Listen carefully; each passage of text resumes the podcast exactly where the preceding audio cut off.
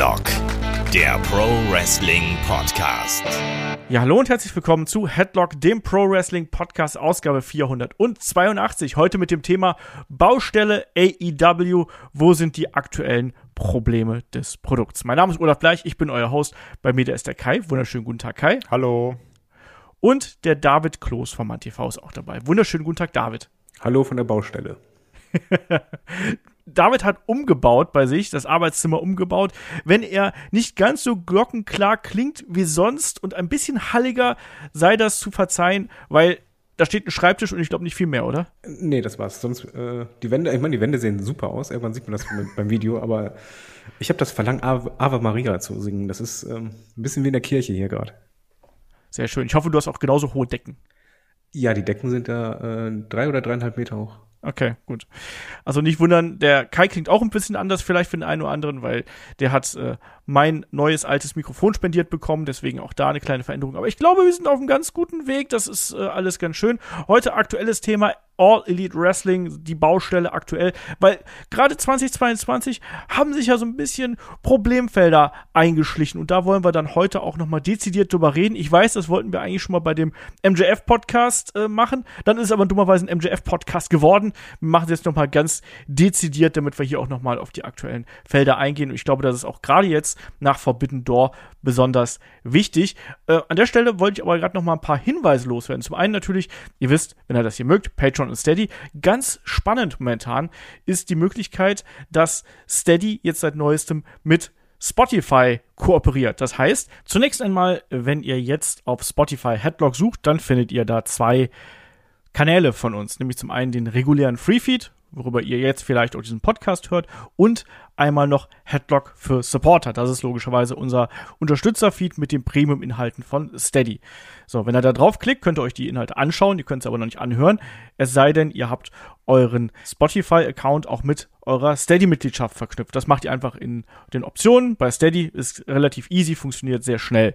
Und falls ihr dann neugierig geworden seid, noch keine Abonnenten seid, dann könnt ihr auch direkt von Spotify quasi auf den Button klicken, werdet zu Steady weitergeleitet, könnt da ähm, euch registrieren, zack, bums aus und das ist geregelt. Ich finde die Funktion ziemlich cool. Wir wissen, dass sehr, sehr viele über Spotify uns verfolgen und uns hören und keine Lust gehabt haben, so, ah, zweiter Podcatcher daneben. So habt ihr quasi alles unter einem Dach und das finde ich ziemlich cool. Also, wenn ihr da aus technischen Gründen bis jetzt so ein bisschen vorsichtig gewesen seid, dann ist das jetzt auf jeden Fall was, worüber es etwas einfacher und schneller geht. Deswegen ist leider aktuell Steady exklusiv. Also Patreon-User gehen da leider ein bisschen leer aus. Die haben aber dafür wiederum eine App und ganz viele andere Funktionen. Es sind andere Dienste, die wir da äh, anbieten, einfach damit ihr euch quasi rauspicken könnt, was für euch am besten passt.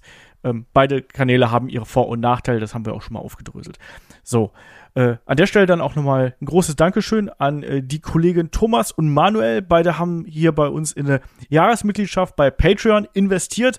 Äh, von Manuel kamen bereits die ersten Kommentare. Dankeschön dafür und Dankeschön natürlich an der Stelle auch für das Vertrauen. Und wir werden das natürlich auch rechtfertigen und in den kommenden Wochen, genauso wie wir es jetzt die letzten Jahre getan haben, entsprechend Gas geben. Und ja, eine Sache sind wir euch jetzt ja zuletzt noch ein bisschen schuldig geblieben, weil wir wissen, ähm, die WWE-Tippspielrunde ist ja mit WrestleMania geendet. Kai hat das Ding ja gewonnen, hat ja seine Preise quasi weitergegeben, aber ein Preis, ein Preis hat er ja für sich behalten. Das war natürlich das Watch-Along und die Wahl des Watch-Alongs. Und das wollen wir jetzt in den kommenden Wochen an den Start bringen. Das wollen wir dann unter anderem live bei YouTube streamen, also auf unserem YouTube-Kanal. Dazu, damit da nicht irgendwelche technischen Schwierigkeiten vorherrschen, machen wir erstmal einen kleinen Technik- Test. Und damit der Techniktest nicht komplett sinnlos ist, haben wir gesagt, da machen Kai und ich einen spontanen, ja, eine spontane Fragerunde quasi. Also am Sonntag, den 17. Juli um 19 Uhr geht's los. Bis 20 Uhr ist das Ding angedacht. Wenn ihr Fragen habt, kommt gerne rein, stellt die in den Chat. Ansonsten könnt ihr auch gerne schon mal bei Discord posten. Dann haben wir ein bisschen was in Reserve, bis das ganze Ding angelaufen ist. Wir wollen da aber auch mit euch interagieren. So, in dem Sinne, glaube ich, können wir dann hier einsteigen nach einem etwas längeren Erklärthema. Ähm, ja, Baustelle AEW, weil ich weiß nicht, ob es euch beiden genauso geht, aber man hat schon so gerade seit Anfang des Jahres die AEW-Bubble, die rumort ein bisschen mehr, oder David? Also ich weiß, dass du eigentlich hier so jemand bist, der sehr zufrieden mit dem AEW-Produkt ist und auch war über lange Zeit, aber man bekommt ja schon mit, da kommen ja häufiger Begehrlichkeiten, Wünsche, auch Kritik dann äh, des aktuellen Produkts betreffend, oder? Ja, ich meine, du, du hast ja auch immer eine, eine höhere Erwartung. Wenn du aus einem guten Jahr kommst, erwartest du halt, dass es nächstes Jahr möglichst besser wird oder ähnliches. Man hat aber auch einfach sehr viel dazu gepackt, was halt einfach hm, das Produkt auch verändert hat und was auch neue Probleme erzeugt hat. Ich möchte jetzt nicht alles aufzählen, weil sonst bin ich halt schon, nehme die Punkte weg. Das ist ein bisschen doof. ähm, nee, generell ist einfach so, dass die Entwicklung, dass es halt Probleme gibt, normal ist, aber man forciert sie halt auch durch die eigenen Entscheidungen. Und das, das merkst du. Und gerade ist einfach dieses, ähm, ja, so ein bisschen nicht Scheideweg, würde ich sagen, also einfach jetzt zeigt es sich, äh, wie gut man auch ähm, nicht improvisieren kann, sondern reagieren kann auf den Markt. Also vorher war halt einfach, es, es lief wie am Schnürchen, du hattest diese kleinen Stellschrauben, hast immer weiter gemacht, aber ich glaube, jetzt musst du auch mal dir eingestehen, okay, das und das, da, da müssen wir aufpassen, dass wir das nicht zu sehr machen. Kai, du bist ja quasi bei AEW so richtig eingestiegen, erst mit CM Punk. Du warst quasi einer von den Modefans, die so richtig auf den Hype-Trail mit aufgesprungen sind. Oh, Modefan. Kai? Schnittchen-Fan. Popcorn-Fan. ja. Ähm, aber sind ja auch Veränderungen auch innerhalb dieser Zeit aufgefallen? Wir sprechen jetzt ja quasi von AEW vor einem Jahr und AEW jetzt. Ähm, das Witzige ist, ich finde sogar teilweise Sachen, die ich damals noch kritisiert hätte, sind jetzt zum Glück weniger geworden. Ähm, um nur so vorzugreifen, hier mit huge Announcements, also das war alles noch vor, gefühlt vor einem Jahr noch viel, viel schlimmer, fand ich. Ähm, es sind natürlich auch Sachen, die mir nicht gefallen oder wo ich sage, das ist schon wirklich schwach, ne? Also um da auch nur Frauendivision zum Beispiel, ähm, gewisser Aufbau, dass Sachen egal sind. Ich war noch nie ein Fan von dem Power Ranking, weil ich immer noch sage, das ist einfach nur wichtig, wenn es wichtig ist.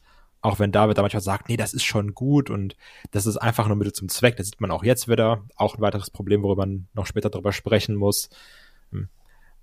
Aber nichtsdestotrotz, es ist vielleicht auch dieses, diese Grundstimmung, die David meint, weil das Produkt an sich das finde ich, oder das, was ich halt kennengelernt habe seit dem äh, CM Punk-Debüt, Comeback, nenn's wie du willst, das holt mich schon extrem ab auf vielen Ebenen. Und das schafft diese Momente, ich will jede Woche einschalten und ich bin wieder mehr einfach nur Fan von Wrestlern. Also so dieses Podcast ist mal egal, so ich will, dass der gewinnt, weil das ist mein Lieblingswrestler oder den sehe ich einfach gerne. Und ich glaube auch dadurch, durch diese Tatsache dass man da vielleicht so sehr als Fan rangeht oder dass ich sehr positiv an das Produkt rangehe. Da kann ich aber auch noch mal mehr verzeihen auf der anderen Seite.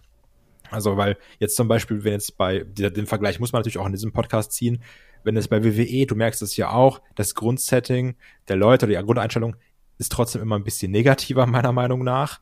Und natürlich sehe ich dann Raw, ah, okay, klar, Otis kotzt nach dem Match, natürlich stütze ich mich ja darauf und sag, ach, guck mal, ist ja wieder alles, alles Kacke. Und bei AW, dann sehe ich, weil mir das Produkt insgesamt besser gefällt oder ich dem Produkt dadurch, wie es sich selbst darstellt, positiver gestimmt bin, gucke ich manchmal auch über negative Sachen eher hinweg. Ich weiß, was ich, du meinst. Ich, glaube auch, die, die Frage ist, ähm, wie kritisch du das jetzt auch siehst, die Situation. Du merkst es ja auch zum Beispiel auch bei auf dem Discord generell in den Kommentaren. Nehmen wir das Beispiel Waitings ähm, die stagnieren. Du, du hast halt trotzdem diese zwei Parteien. Es gibt halt welche, die halt jetzt schon sagen, okay, das war's. Eigentlich, das ist der Untergang, weil es geht nicht weiter nach oben. Man pendelt so her und Rampage hat halt auch äh, zuletzt ein, Tief gehabt. Jo, andere sagen dann, hey, ist, ist ja normal, passt. Äh, Niveau ist doch, ist doch gut, was wollt ihr denn? Guckt euch das äh, ab 18 plus an oder ähnliches. Es ist, glaube ich, die Frage, wie du herangehst und das macht dann auch die, die Stimmung aus weil ich glaube, gerade bei so einem Thema, wenn, wenn du, ich glaube, das Ergebnis, wenn du subjektiv rangehst und objektiv ist halt bei sowas sehr krass. Absolut. Also ganz, ganz kurz dazu, weil das, das habe ich wirklich ähm, immer extrem, weil ich mache es meistens so.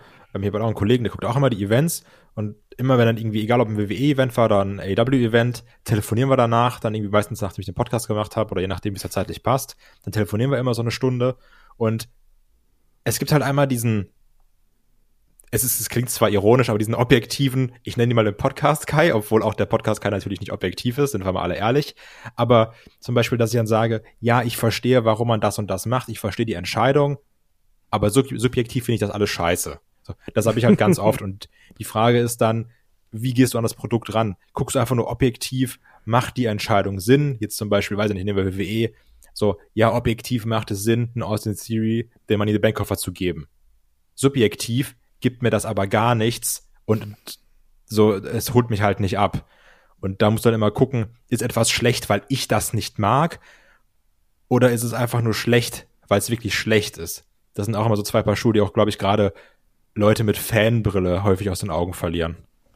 Klar, es gibt ja da immer verschiedene Sichtweisen. Natürlich auch die Business-Sicht ist da natürlich ein ganz entscheidender Punkt, den man da immer ansprechen muss. Und ich glaube, damit können wir auch den Bogen hier zum ersten Punkt schlagen. Ähm, ich habe ja so eine kleine Liste hier zusammengestellt, so ein bisschen aus dem Feedback, was man so bekommen hat auf unserem Discord, was man liest, äh, was natürlich dann auch in anderen Podcasts oder auf anderen Plattformen aufgegriffen wird. Ich habe ein bisschen was zusammengestellt. Und der erste Punkt geht auch so ein bisschen in diese Richtung, die du gerade angesprochen hast, nämlich, dass gerade äh, ein Tony Khan sehr stark ein Produkt betreibt, was von ihm als Wrestling-Fan äh, in den Mittelpunkt gerückt wird und dass man einen sehr großen Fokus auf die Wrestling-Bubble legt und dass man sich damit vielleicht auch in gewisser Weise selbst limitiert. David hat es gerade schon angesprochen, wir haben es jetzt zuletzt gesehen, man äh, stagniert zumindest, was die Quoten angeht, relativ stark. Ich meine, äh, Dynamite hatte zuletzt, also zuletzt meine ich jetzt dann quasi in der äh, Dynamite-Episode von vor einer Woche mit Blood and Guts, da hatte man wieder die Million geknackt, aber dafür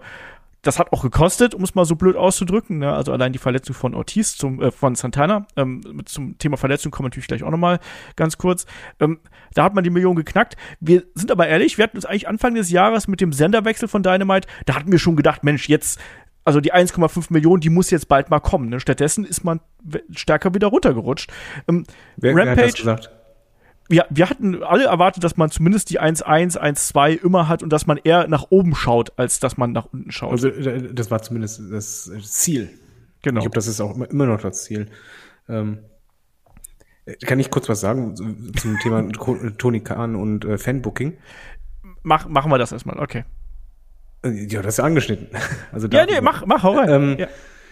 Das ist für mich ähm, eigentlich Stärke und Schwäche zugleich, weil das ist, theoretisch ist das Produkt, finde ich, richtig, richtig gut, aber dadurch, dass Tony Khan so vieles abseits vom Hauptprodukt gut findet, finde ich halt, ist das größte Problem aufgetreten. Also dadurch, dass du, du sagst, okay, du hast, ein, er verlässt sich nicht nur auf sein Hauptprodukt, was halt richtig gut ist, sondern verwässert es durch andere Sachen. Ey, das auch noch mit dazu, das auch noch und dann mischen wir das und ey, machen wir noch das und das. Aber das Problem ist dann, irgendwann hast du als Fan ähm, Problem, du kannst ja nicht daran wachsen, weil das Hauptprodukt, es ist ja nicht mehr alleine da. Wenn da 50% Hauptprodukt beispielsweise ist, ist es halt schwieriger, äh, neue Fans zu generieren und dass du halt wächst, sondern damit stagnierst du eher. Und ich glaube, das ist der Hauptgrund. Ich habe äh, in meiner Zeit hier als Medienschaffender, ich bin ja nicht nur hier Podcaster, sondern ja mit Magazinen und bla, und habe ja auch lange Zeit quasi äh, Magazin geleitet und man tendiert immer dazu, gerade wenn man, auch beim Podcast, ne, man tendiert ja immer dazu, wenn man äh, dann auch Feedback von außen bekommt, hey, cool, dass ihr mal das behandelt habt und cool, dass mal das funktioniert hat. Und da merkst du, ähm, oder man, man hat dann den Eindruck, dass plötzlich ähm, mehr ist besser. Aber tatsächlich ist mehr oft schwieriger, weil es dafür sorgt, dass die Leute, die dich vielleicht vorher mochten, wie du gerade gesagt hast, David, durch das verwässerte Produkt, wo immer mehr Einflüsse reinkommen, äh, möglicherweise dann auch abgestoßen werden, wo man dann sagt, ah, das, da sind jetzt viel mehr Passagen drin, die gefallen mir eigentlich nicht. Ich kann vielleicht verstehen, warum die da mit drin sind. Ja, oder oder äh, mach es du anders, nimm doch einfach eine Serie. Wenn du eine, eine Serie hast mit, mit einer Hauptstoryline wie in Walking Dead, wo die Hauptstory richtig gut ist, immer mehr Leute gucken, weil du kannst, du siehst, wie es weitergeht. Bis Staffel 4 oder 5, ja. Genau, und dann kommen aber immer mehr Seitenstories genau. dazu, die plötzlich die Hauptstory, die du eigentlich sehen willst, unterbrechen und plötzlich hast du dann zwei Wochen lang eine andere Side-Story, die, mit der du gar nichts anfangen kannst. Und noch eine Side-Story. Und noch eine. Und so ist das halt ähnlich, jetzt mal übertragen Sinne, äh, Wing of Honor, neuer Titel, äh, New Japan, du, du hast halt gar keine Zeit seit Monaten, das ist kein, nicht so, oh, das finde ich so schrecklich, aber das ist halt ein Problem, seit Monaten hast du nicht wirklich Zeit, dich rein auf AEW zu konzentrieren und das zu kommunizieren. Ja, und das ist gerade ein Problem von äh, diesem Jahr, muss man sagen. Also diese Einflüsse von außen, diese zusätzliche Zunahme von äh, externen, nicht nur Talent, sondern eben auch wirklich von Elementen, die damit reinkommen. Und auch, dass du Shows aufbauen musst. Das haben wir jetzt, jetzt bei Dynamite auch gesehen, wo ja Ring of Honor Death Before Dishonor aufgebaut worden ist. Ähm, das war jetzt noch relativ unauffällig, aber wir haben es natürlich auch schon viel, viel deutlicher gesehen und wir haben ja auch deutliche Fäden, die dann quasi zu Ring of Honor zusteuern. Das ist ein großes Problem, was ich in äh, dem aktuellen Produkt sehe. Ähm, nichtsdestotrotz war ja Forbidden Door zumindest, was Tony Khan sagt, ein äh, Erfolg mit knapp 127.000 verkauften Pay-per-Views. Man war also deutlich über den Erwartungen. Man hat starke Kritiken bekommen. Viele haben auch gesagt, Mensch, das Booking war schwach. Wir haben ja auch vorher Vorfeld gesagt, Mensch, das waren nur ein paar Wochen, wo man das aufgebaut hat. Das hat sich nicht so angefühlt wie AEW sonst. Da waren nicht die ganz, ganz großen Fäden so im Ganzen, in der Gänze. Äh, und trotzdem hat man dann gesagt, gut, aber das Ergebnis war stark. Das Ergebnis hat überzeugt und es hat entsprechend auch gezogen. Kai, wie siehst du denn hier jetzt diese Situation mit dem Fanbooking eines Tony Khan oder ist das einfach was, wo man sagt, gut, Tony Khan, der will eben ein möglichst abwechslungsreiches Produkt haben, der möchte möglichst viel bieten, der will vielleicht auch anderes Wrestling mal hier eine äh, Bühne bieten. Wie siehst du das? Also letztendlich natürlich auch wieder objektiv klar macht es Sinn, Ring of Honor zu präsentieren, wenn du Ring of Honor kaufst, ne? Also du kannst das ja einfach als Werbung nutzen. Ich sag mal, würden wir jetzt irgendwie neben Headlock noch einen zweiten Podcast machen, würden wir wahrscheinlich auch bei Headlock sagen, ach übrigens, wir haben noch den anderen Podcast, der heißt so und so, gehört da doch auch mal bitte rein, ne? Also, macht natürlich Sinn, aber ich bin auch bei David, ist halt schon irgendwo ein bisschen manchmal nervig beziehungsweise verwirrend, weil du sagst, ja, das hier ist das, aber dann haben wir noch die Show und da fordern jetzt FTA bei AEW, fordern jetzt auch immer die Briscoes raus für das Ring of Honor Pay-Per-View und wir sehen hier die ganze Zeit äh, hier Jay Lethal mit seinen zwei Kollegen, die ganze Zeit Joe herausfordern in irgendwelchen Vignetten, äh, Joe ist aber auch gar nicht da oder in irgendwelchen Interviews dann auch wieder für das Ring of Honor Pay-Per-View. Das ist natürlich meiner Meinung nach schon nervig, weil es auch stört, weil ich möchte ja dann AW sehen. Und wenn ich Ring of Honor gucken möchte, dann gucke ich Ring of Honor. Ich kann mir aber schon vorstellen, ist ja auch das, was wir schon längere Zeit sagen, wenn Ring of Honor mal irgendwann wieder vernünftig anläuft, dass das dann auch weniger wird. Weil dann kannst du die Leute da einsetzen. Es wird immer, also es wird unser Leben lang dann Cross-Promotion geben, weil natürlich macht ja auch Sinn, ne?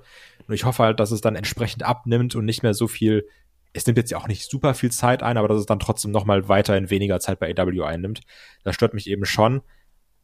Aber an sich so bin ich mit dem Booking trotzdem sehr zufrieden, muss ich ganz klar sagen. Ähm, weil sie es hier schaffen, Cliffhanger zu erzeugen. Du bist gespannt auf neue Shows. Jede Show wird irgendwas angesetzt, zumindest ist es bei mir so, ähm, wo ich dann sage, ach du meine Güte, ich muss nächste Woche unbedingt gucken. Ne? Wie jetzt zum Beispiel nächste Woche bei Dynamite dieses Triple Threat Match um die Tag Team Belts, sage ich, das darf ich nicht verpassen, da, da will ich nicht gespoilt werden, das will ich sehen. So, das schaffen sie halt ganz gut. Und generell dieses Fokussieren auf die Wrestling-Bubble und dieses, und das wächst. Also, ich finde, man verliert aber ein bisschen aus, aus den Augen, dass AEW auch nicht normal gesund gewachsen ist. Ne? Also, ähm, guck mal, wie schnell die groß wurden. Guck mal, wie schnell die trotzdem bei einer Million gelandet sind. Die gibt's jetzt ja erst drei Jahre. Das ist ja keine lange Zeit. So, und das darf man dann auch nicht vergessen. Und auch gerade mit diesem Wechsel zu TBS, da muss man sich auch vielleicht den Spiel vors Gesicht halten und sagen, Gut, vielleicht waren wir einfach zu dumm und konnten TBS gar nicht einschätzen, weil wir den Sender nicht kannten, sind wir mal ehrlich. Wir dachten so, ja, die wechseln dahin, dann wird das ein größerer Sender sein. Dass der ungefähr die gleiche Reichweite hat, da hat man sich vielleicht zu wenig informiert einfach, ne?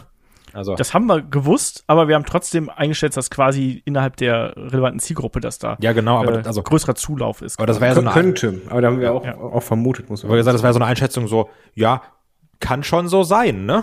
Also das, das war jetzt ja auch nichts fundiertes.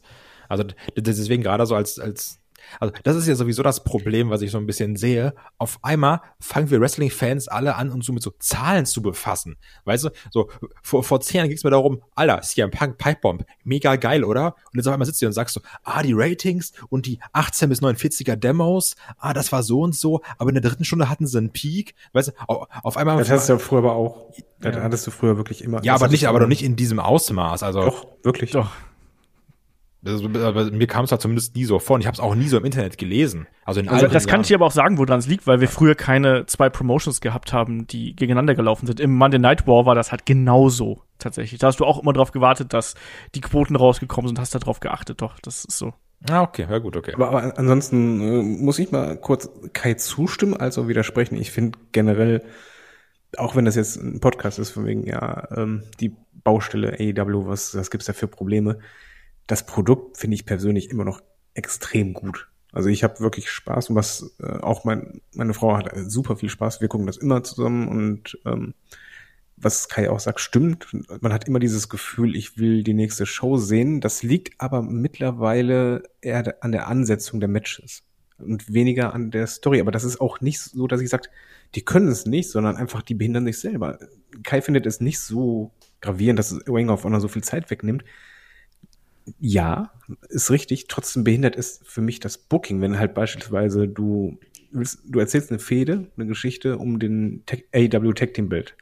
Jo, dann weißt du als Zuschauer, ey, es, es geht um diesen Gürtel, den wollen die Tag Teams haben. 20 Minuten später kommt FDA raus mit Ring of Honor Tag Team Bild. Und dann denkst du, ja, aber warum betont ihr jetzt die ganze Zeit hier, das sind die, die Ring of Honor Champions, ich, ich will einen Champion. Und dann äh, hast du halt ein Match, dann hast du dann einen Eingriff und dann hast du Backstage irgendwas wieder von Ring of Honor. Oder du hast halt New Japan, wo du halt echt das Problem hattest, die Matches waren richtig cool, der Pay-Per-View war gut, aber das war auf Kosten von mehreren Wochen. Es ging ja auch nicht anders, wo du eigentlich alles abgeschnitten hast. Du konntest kaum eine Geschichte erzählen. Du musstest einfach schnell diesen Pay-Per-View aufbauen, aber du konntest keine eigene AEW Storyline wirklich erzählen. Aber ich Das finde, halt- Forbidden Door muss man ein bisschen ausklammern, weil also, weil es ist ja noch mal komplett außerhalb des normalen Produkts. Das ist, steht ja wirklich nur für sich. Und nat natürlich sind dann da alle Storylines Ja, aber es ist Halde. ein Monat lang. Ja klar, Es ist- natürlich, ich bin da ja bei es dir. Ist halt, es ist halt ein Monat lang. Natürlich, äh, es steht nicht für AEW repräsentativ, genauso wie Ring of Honor der Kauf auch nicht repräsentativ ist, weil das machen sie nicht so oft. Ja, aber ich, ich, das ist halt mein Problem mit dem, die Stärke bei AEW ist halt mitunter auch dieses Langzeitbooking, das können sie. Das zeigen sie immer und immer wieder. Aber das geht halt nur, wenn du halt, ja, dich fokussierst, dass du halt auch einfach, mh, sowohl fokussierst bei der Storyline, als auch fokussierst, worum es geht. Das, äh, wenn ein Produkt einf eine Geschichte einfach ist, wenn jeder die versteht, dann, dann funktioniert das. Wenn ein Produkt einfach ist, dann funktioniert das. Wenn es halt sehr kompliziert wird oder immer mehr Woben da reinkommen und dann, ey, wir haben noch 48 Titel, ach, dann machen wir noch zeitgleich ein Turnier, weil da ist dann auch noch das. Dann nächstes Mal ist noch Battle Royale, da geht's dann um Number One Contender, aber wir haben noch die, das Ranking, wir haben noch das und das und das. Es ist einfach für mich das Problem, dass dadurch kannst du deine Stärken nicht ausspielen, weil du einfach zu viele Sachen hast, die sich verweben. Und wenn ich als neuer Zuschauer reinschalte, würde ich einfach nur sagen, ist irgendwie richtig cool, aber ich verstehe die Leute noch nicht. Also die, Ja, die, das- die Charaktere oder so. Das ist- weil das, das fällt halt runter, weil es geht nur noch um das alles andere, was da reinkommt. Ja, ja, klar, also da bin ich bei dir. Also, das, das ist ja auch das, was ich gemerkt habe, gerade als ich eingestiegen bin. Ähm, AW belohnt halt sehr stark seine Zuschauer, die lange Zeit oder dauerhaft zuschauen. Und natürlich, es ist immer noch Wrestling, da kann jeder Dummkopf easy einsteigen. Also habe ich ja auch geschafft als Dummkopf. Aber die Tatsache ist, also, war ja wie, wie bei euch zum Beispiel, ihr habt ja Hangman gegen Omega noch mal ganz anders gefühlt als ich. Weil ihr da ja auch als Langzeitfans anders belohnt wurdet. Und so ist es immer. Ich sag mal, klar, jetzt ist es auch anders, anders für mich, AW zu schauen, als noch am Anfang, weil ich jetzt verschiedene Sachen kenne und weiß so, ah, okay, das läuft da, der läuft mit dem und das und hin und her. Aber ich glaube, wenn du jetzt einfach so guckst und dann kommen auf einmal jede Woche die raus und auf einmal läuft der mit denen rum, dann kann das schon verwirrend sein für Leute, die da neu einsteigen wollen. Das kann ich komplett nachvollziehen. Was, was man auch dem Produkt ankreiden könnte, auf jeden Fall. Ich glaube, das ist ohnehin jetzt ein Trend, den wir äh, zuletzt gesehen haben. Natürlich auch bedingt durch Forbidden Door. Ich finde auch, dass man das natürlich auf der einen Seite ausklammern muss, weil es eben eine besondere Situation gewesen ist. Zugleich aber äh, sind da auch Storylines mit eingewoben worden, natürlich auch. Wir erinnern uns an Jericho gegen Kingston zum Beispiel, was ja auch eine große Rolle gespielt hat. Dann hat man auch noch so einen Subplot mit eingebaut im Hinblick auf äh, Blood and Guts mit Claudio Castagnoli und Eddie Kingston, den wahrscheinlich nur zwei Prozent äh, der Zuschauer äh, verstanden haben. Zugleich hast du eben diese sehr, sehr Wrestling-basierte Show insgesamt, ähm, die äh, zuletzt, wie ich finde, auch nicht nur interessante Storylines gehabt hat. Du hast immer noch so Entwicklungen, wo ich jetzt auch gesagt habe, die mich wirklich abgeholt haben. Also ich mag beispielsweise den Heel-Turn von Christian Cage, die Entwicklung äh, von Luchasaurus, Äh, bitter natürlich, dass Jungle Boy verletzt ist an der Stelle, aber auch zum Beispiel die Story mit Chris Jericho und Eddie Kingston finde ich halt mega gut. Also Ja. da hat man auch einiges rausgeholt und da ist auch die Emotionalität da. Zugleich merkt man aber auch, dass immer mehr Charaktere so vor sich hin dümpeln und man dann sich darauf verlässt, die catchen halt geil. Ne? Die, die können halt dann im Ring abliefern. Ähm, namentlich zum Beispiel äh, äh, die Lucha Bros zum Beispiel. Ne? Die werden halt immer wieder reingeworfen, die sind auch immer wieder da, aber so richtig Charaktertiefe ist da jetzt nicht zu spüren. Das haben wir häufiger gehabt, dass da ein bisschen was fehlt, wo man sich sehr auf das Wrestling verlässt. Das Genauso, war aber immer. ja. Das, das, war, das ist für mich typisch AEW, dass du halt immer ähm, Teams oder Wrestler geparkt hast, wo über Monate lang nichts passiert ist. Aber die Fehde, pro- also die Fehde wird ja eigentlich dargestellt durch die Matches natürlich, ne? Aber ich Ja. glaube, Lucha Bros auch vielleicht ein bisschen das Promo-Problem, ne? Haben wir natürlich auch sehr, sehr oft. Und natürlich muss man hier dazu sagen, ne, bevor jetzt irgendjemand das falsch versteht. Natürlich haben die Lucha Bros auch große Fäden bei AW gehabt. Natürlich auch gegen die Young Bucks, ne, mit dem großen Cage-Match als Abschluss, was ein fantastischer Kampf gewesen ist, ne. Und auch das äh, Match beziehungsweise die Geschichte Death Triangle gegen House of Black war ja durchaus ordentlich, hat auch in, in gewisser Weise eine Charakterentwicklung mitgebracht. Von Pentagon zum Beispiel zu Penta Oscuro. Aber vielleicht spricht da auch noch so mein, mein altes Lucha Underground Herz so ein bisschen äh, aus mir heraus. Ich bin der Meinung, dass man gerade aus dem Pentagon, aufgrund dieses Gimmicks, aufgrund dem ganzen Drumherum, da kann man mehr draus machen. Aus den Lucha Bros kann man mehr draus machen. Man kratzt hier nur an der Oberfläche in meinen Augen. Aber Und, und ich da auch auch wieder Verletzungsproblem. Ähm, aber Das- ich, nein, ich, ich weiß, was, was du meinst, aber das, das ist wirklich normal. Was du halt eigentlich nicht hattest, war das halt, ähm, ich finde, die TV-Zeit der, der Wrestler, die halt gefühlt geparkt sind, ist höher geworden als vorher. spür das mal aus. AEW ist immer noch so, dass die Matches alle einen Grund haben. Also das meistens im Nachgang oder vorher ist okay, aber ich verstehe, warum die Matches passieren. Aber es sind halt mehr Matches, wo ich einfach denke so, hm, das ist, ist nicht so so packend. Das ist eigentlich so, kannst du bei Dark bringen. Also jetzt nicht nicht, weil die beiden nicht passen, sondern einfach denke, nee, aber ihr habt doch gar keinen Fokus darauf. Das ist das ist gerade nicht so eine wirkliche Storyline. Weil das, das, das ist übrigens auch das, was ich meinte mit dem, ich kann dann ein bisschen mehr verzeihen, weil dann sage ich zum Beispiel, ja, die Lucha Bros, die unterhalten mich zwar nur durch ihre Matches und auf einmal ist es Penta Oscuro, okay, cool, alles Gute zum Geburtstag, aber auf der anderen Seite sehe ich dann, Mann, da ist Wheeler Utah, der war mir komplett Latte und auf einmal denke ich mir, Oh ja. das ist ja ein richtig krasser Typ. Und also dann sehe ich so Sachen oder auch das prominenteste Beispiel, wo ich immer gesagt habe, ey du, ganz ehrlich, boah, FTA brauche ich jetzt nicht, gibt mir nix. Und auf einmal sehe ich FTA und bin so, das sind doch unsere Jungs. Also ich, ich war doch immer Fan von denen. Also und weil ich dann solche Sachen habe und solche Entwicklungen, dann also dann denke ich da auch gar nicht drüber nach, ob jetzt gerade die Lucha Bros sich entwickeln, weil ich sehe, nee, aber der und der und der und der entwickelt sich und der und der wächst gerade einfach bei mir persönlich aus Grund XY. Also Ja, es können ja auch nicht alle zeitgleich wachsen. Geht nicht. Nee, das sowieso nicht. Das sowieso nicht. Aber man hat, wie ich finde, schon gemerkt, dass zuletzt so die, die Dichte an den großen Storylines, die hat schon ein bisschen nachgelassen äh, im Vergleich zu äh, vor einem Jahr oder vor zwei Jahren. Ich glaube, das liegt auch einfach daran, und da kommen wir wieder zu dem Stichwort, was Kai gerade eben gesagt hat, dass eben die Promotion extrem schnell gewachsen ist. Man hat extrem schnell sehr, sehr viel Talent neu dazugekommen. Man hat auch mehr Druck von außen bekommen, also mehr Augen, die auf das Produkt gerichtet sind, auch mehr Druck, was die Quoten angeht. Was ich übrigens dann auch damit in Verbindung bringe, dass man immer wieder versucht, so äh, besondere Punkte hier zu setzen. Und damit meine ich vor allem auch Stipulationen ähm, und auch gerne mal Blut als äh, ja, Faktor hier mit eingebaut hat. Und das, Das ist auch ist für mich aber ein Pluspunkt. Nee, finde ich nicht. Ich finde, dass, dass wir zuletzt viel zu viel Blut gerade in den Weeklies gesehen haben. ja. Ach, ich kann damit leben. Also man könnte generell sagen, dass AW, wenn wir das jetzt alles einschließen, sehr, sehr stark auf Cheap Pops setzt. Sei es zum einen, oh, der blutet, das ist krass, oder oh, da ist das, wo ich jetzt sagen muss, ist weniger geworden, aber das ist das nächste Huge Announcement krass, oder das ist das nächste Debüt krass. Also, dass man da so ein bisschen, wenn man es jetzt negativ sehen würde, könnte man sagen, gerade beim Blut äh, Effekthascherei betreibt. Mir geht es halt genauso. Ich finde, dass äh, wir Blut zuletzt viel zu häufig gesehen haben. Es hat in äh, bestimmten Konstellationen ist das ja absolut zuträglich. Wheeler Utah ist, glaube ich, das beste Beispiel, was wir hier Absolut. nennen können. Britt Baker auch ein Beispiel, wo das funktioniert hat.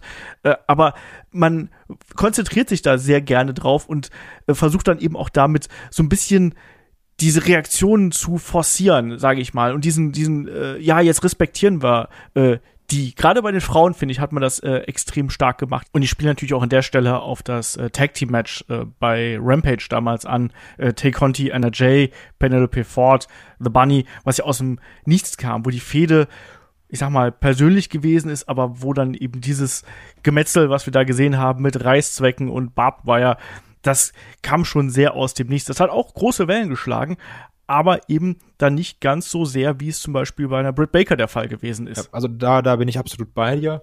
Und also gerade jetzt, um, um es namentlich zu nennen, gerade bei einem Moxley nervt's mich wirklich. Ne? Also es ist auch wirklich dieser Punkt, wo ich ganz klar sage, ich bin auf vieles gehypt und ich, natürlich wird auch vielleicht Sachen schön geredet, aber ich bin an diesem Punkt, wo ich sage, ich hatte viel mehr Bock, auch da vielleicht ein Kritikpunkt, weil er abgekühlt ist. Ich hatte viel mehr Bock auf Wardlow gegen Scorpio Sky als auf das eigentliche Main Event, John Moxley gegen Brody Lee. Ähm, das hat mich nämlich wirklich emotional null abgeholt und es war mir, eigentlich war es mir egal, das Match. Und das Einzige, was mich gewundert hat, ist, dass keiner geblutet hat. da habe ich tatsächlich auch äh, mich gewundert. Aber ich glaube, es lag auch daran, weil man jetzt äh, in den vergangenen Wochen so extrem viel Blut gesehen hat. Also ich sage nur, bei, bei Forbidden Door, auch wenn es ja anscheinend eine ähm, echte Verletzung bei John Moxley gewesen ist, aber dann natürlich bei Blood and Guts, wo ja sehr viele der Beteiligten geblutet haben und sehr viel geblutet haben, sehr stark geblutet haben. Und auch in den kommenden Wochen bei Fighterfest werden wir da ja äh, einiges zu sehen bekommen. Das ist auch was, was man in Zukunft wirklich besser, bisschen besser handhaben muss. Sowohl der Einsatz von Stipulationen, AW muss da wirklich aufpassen, dass man hier seine Zuschauer nicht übersättigt, sowohl mit Gewalt als auch mit den verschiedenen Stipulationen, die eben dahinter stecken.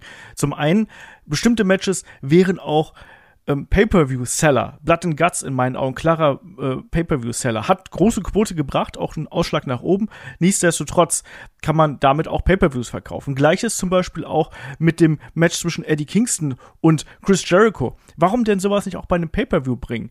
Und ob man jetzt zum Beispiel zwischen äh, Wardlow und Scorpio Sky unbedingt hier einen Streetfight haben muss, weiß ich auch nicht ganz so genau. Klar, American Top Team, äh, Top Team war dabei, aber so insgesamt war das ja dann doch eher so ein bisschen brav. Ja, aber das, also das fand ich schon okay. Also bin ich ganz ehrlich. Mit diesem Backstage, ich meine vorher gesagt, so, ja, hier, du bist so tough und wir haben ja gesagt, wir hauen uns nicht gegenseitig im Interview. Und wenn du so krass bist, dann sagt Wardlow, ja, komm doch mit all deinen Leuten. Dann sagt Scorpio Sky, ja, komm, dann machen wir No DQ. Das fand ich schon okay.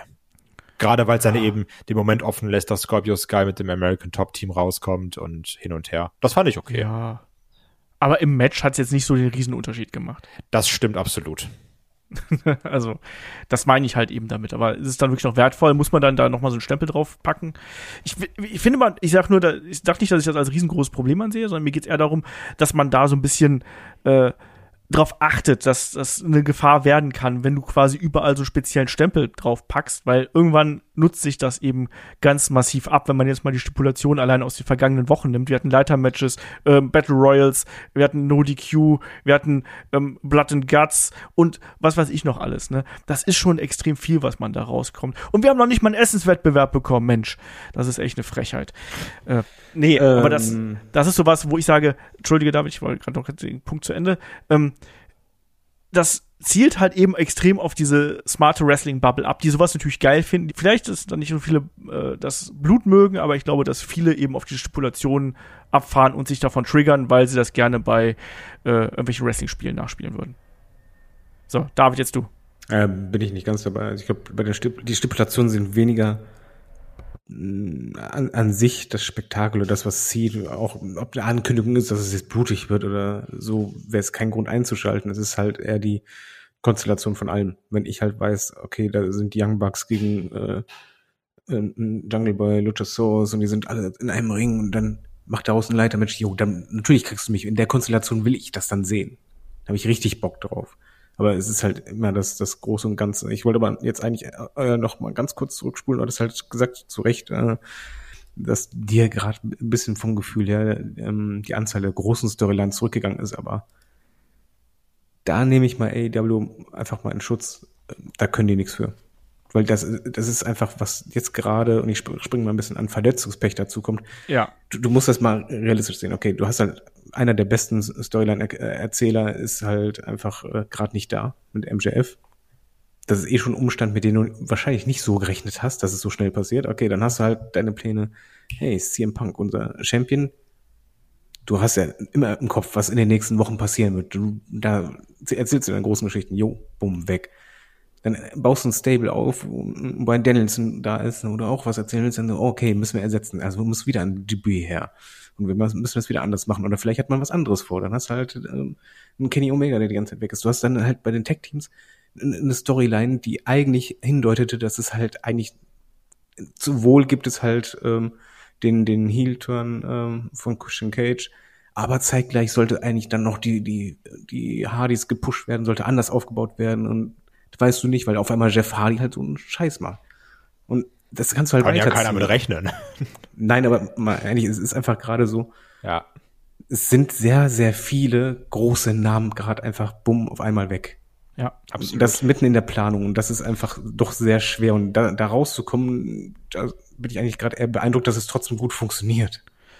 Da ist wiederum der Vorteil, dass man ein großes Roster hat. Ne? Wir haben lange Zeit gemotzt und man hat viel zu großes Roster und ist das ein Riesenproblem. Jetzt letztlich zahlt sich aus, dass man das dadurch quasi kompensieren kann. Wenn man jetzt äh, da weniger geholt hätte über die vergangenen Jahre, dann hätte man da wahrscheinlich auch größere Probleme gehabt. Klar, Verletzungspech gibt's immer. Die Frage ist, äh, Kai, inwiefern ist denn vielleicht auch ein bisschen dieses Verletzungspech der ja, der Stilausrichtung hier von AW geschuldet. Also klar, die wresteln nicht so oft wie bei WWE, zugleich aber stehen sie länger im Ring. Zugleich sind die Matches härter, die äh, Aktionen im Ring sind äh, deutlich härter und stiffer.